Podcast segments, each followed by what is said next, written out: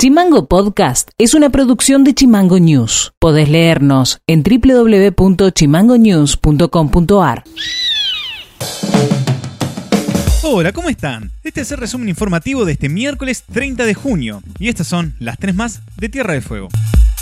El Infetur recordó los requisitos para el ingreso de turistas a Tierra del Fuego, donde quienes ingresen a la provincia que no sean residentes deberán gestionar el certificado de turismo ingresando a www.argentina.gov.ar barra circular barra turismo. Contar con reserva de alojamiento turístico habilitado en el destino o bien brindar el nombre, apellido y domicilio familiar residente donde se alojará. En el caso de los alojamientos podrán verificar los mismos ingresando a www.findelmundo.tour.ar. Además, los y las turistas deberán tener obra social con cobertura de alcance en la provincia de Tierra del Fuego o seguro de asistencia al viajero con cobertura de contingencias vinculadas al COVID-19.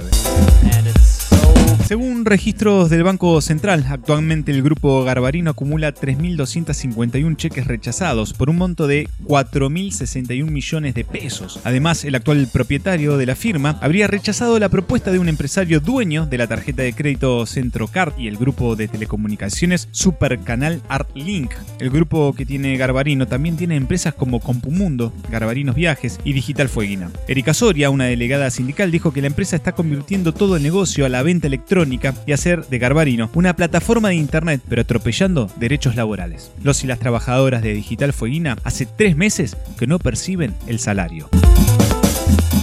57 deportistas fueguinos y fueguinas recibirán becas deportivas. El programa se lleva adelante a través del convenio entre la Secretaría de Deportes de la provincia y el Banco de Tierra del Fuego, con el fin de contribuir a la formación y participación de los deportistas fueguinos que están en instancias nacionales y superiores y que necesitan un respaldo mayor. Las becas se dividen en tres categorías, oro, plata y bronce, dependiendo de los logros y marcas obtenidos por el o la deportista en su participación más reciente. Noti Audio. La legislatura de Tierra del Fuego sancionó este miércoles una ley que prohíbe la cría de salmones en la provincia. Se trata de una legislación histórica a nivel mundial que no tiene antecedentes en otras jurisdicciones ni provinciales ni nacionales. El proyecto se aprobó por unanimidad. Este fue el momento de la votación. Por tratarse de un proyecto de ley corresponde votación nominal. Acosta Mónica, Afirmativo. Vilota Federico, Afirmativo. Colazo Laura, Afirmativo. Colazo Jorge, Afirmativo. Freites Andrea, Afirmativo. Furlan Ricardo, Afirmativo. Greve Federico, Afirmativo. Loeffler Damián, Afirmativo. Martínez Allende Liliana, Afirmativo. Martínez Miriam, Afirmativo. Rivarola Daniel, Afirmativo. Ciurano Federico, Afirmativo. Trentino Martín Emanuel, Afirmativo. Villegas Pablo, Afirmativo. voto María Victoria. Afirmativo. Señor presidente, resultan 15 votos por la afirmativa. Aprobado.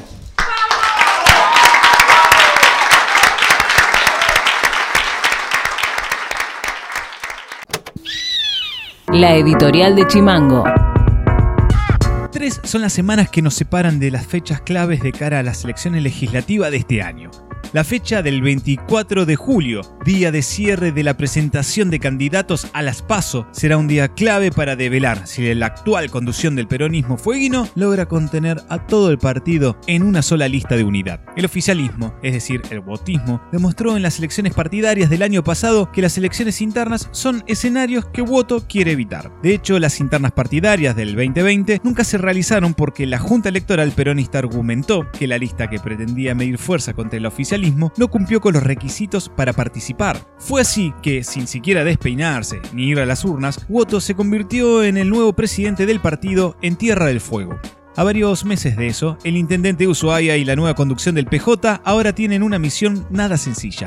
Unificar el peronismo en una lista de unidad. La tarea no es fácil. La previa de las últimas semanas reveló fisuras con sectores marginados por el botismo, como los que conducen el legislador Ricardo Furlan, el concejal Juan Carlos Pino y el ex vicegobernador Juan Carlos Arcando. El primero de los dirigentes dijo la semana pasada que algunos sectores, dirigiéndose al botismo, confunden lealtad con obsecuencia. Furlan afirmó que fue víctima de sicarios virtuales del peronismo que conduce Woto cuando salieron a destrozarlo en las redes sociales por sacarse una foto con el gobernador Melella durante un por el llamado licitación para la pavimentación de la bajada del lago Fañano en Tolwyn. El segundo de los dirigentes se alejó de la actual conducción del PJ cuando, desde el lugar institucional en el que ocupa, le reclamó al intendente Walter Woto que se normalice la transferencia de fondos al Consejo Deliberante. A pesar de las promesas públicas y expresadas en reuniones privadas, la demora se mantiene. Al punto que la semana pasada Pino volvió a resaltar que del total de recursos que se le deberían enviar al Consejo, solo le envían mensualmente la mitad o dos terceras partes. El entorno de Pino explicó que el ahogo financiero del Consejo Deliberante surge como una represalia a la idea, públicamente esbozada por Pino, de convertirse en intendente de Ushuaia en el 2023.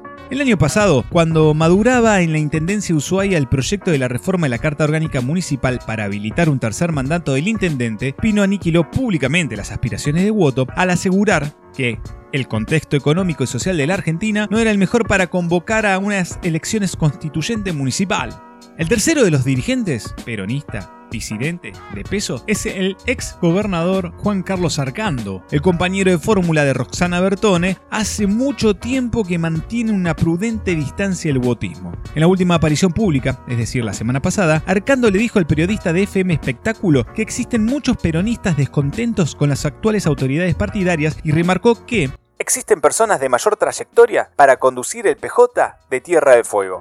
En todo este panorama complejo, el peronismo riograndense que lidera Martín Pérez también pretende tener lugar protagónico en la lista que se oficializará ese sábado 24 de julio. Woto sabe que en las elecciones legislativas también se plebiscitará su gestión en la municipalidad y tratará de dar un paso obligado para medir su poder político de cara a la ansiada candidatura a gobernador en tan solo dos años de los comicios provinciales.